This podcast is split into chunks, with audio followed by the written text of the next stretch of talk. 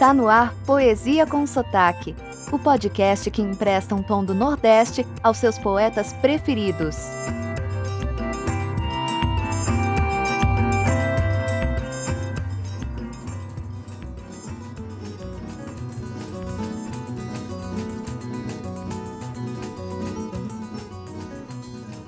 Oi, tudo bem? Aqui Miguel Arruda e você está ouvindo o seu Poesia com Sotaque.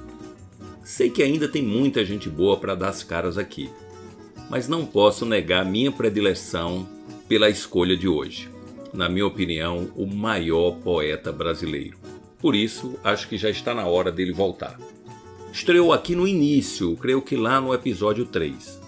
Contei apenas que ele era mineiro de Itabira e que era um poeta completo e sua obra versava ou versa sobre diversos temas. Agora vou falar um pouco da sua formação.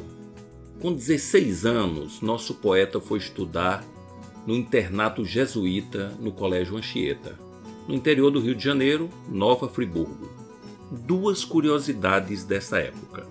No primeiro ano do colégio, ele foi laureado em certames literários, ou seja, ganhou prêmios com a sua escrita, com apenas 16 aninhos. Já no ano seguinte, foi expulso por insubordinação mental. Não sei bem o que significa isso. O que sei é que ele se atreveu a discutir português com o professor de português. De volta a BH, e a partir de 1921 aproximadamente, com 19 anos, começa a publicar seus primeiros trabalhos no Diário de Minas, Formou-se em farmácia, mas nunca exerceu a profissão. Ainda bem, não é? Quem sabe teríamos ganhado um bom e anônimo farmacêutico, mas teríamos perdido o grande poeta Carlos Drummond de Andrade.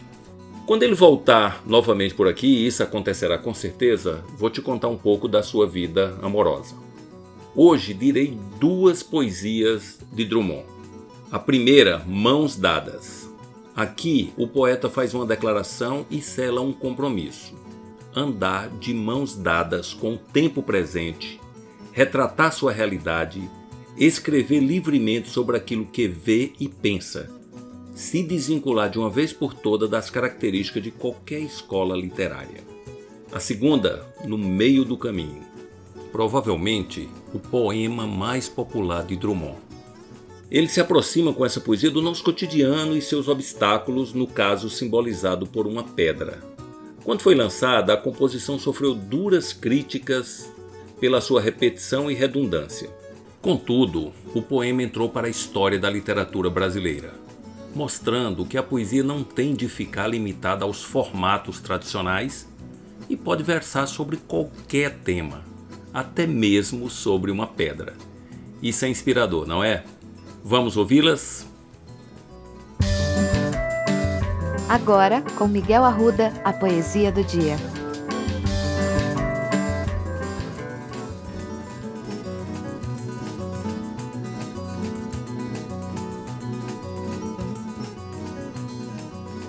Mãos Dadas Carlos Drummond de Andrade Não serei o poeta de um mundo caduco também não cantarei o mundo futuro.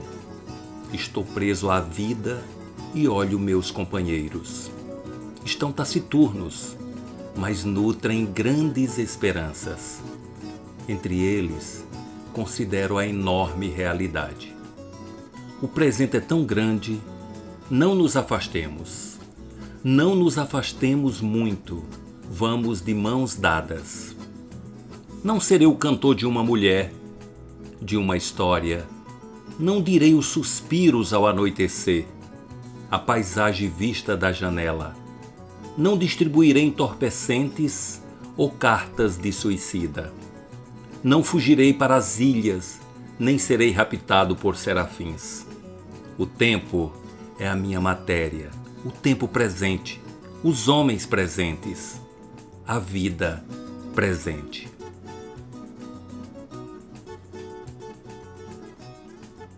No meio do caminho, Carlos Drummond de Andrade. No meio do caminho tinha uma pedra. Tinha uma pedra no meio do caminho. tinha uma pedra, no meio do caminho tinha uma pedra. Nunca me esquecerei desse acontecimento. Na vida de minhas retinas tão fatigadas, nunca me esquecerei que no meio do caminho tinha uma pedra. Tinha uma pedra no meio do caminho, no meio do caminho tinha uma pedra.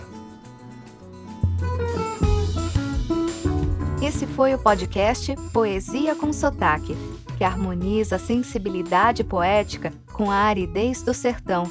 Para conhecer mais, acesse o Instagram miguelarruda.dh.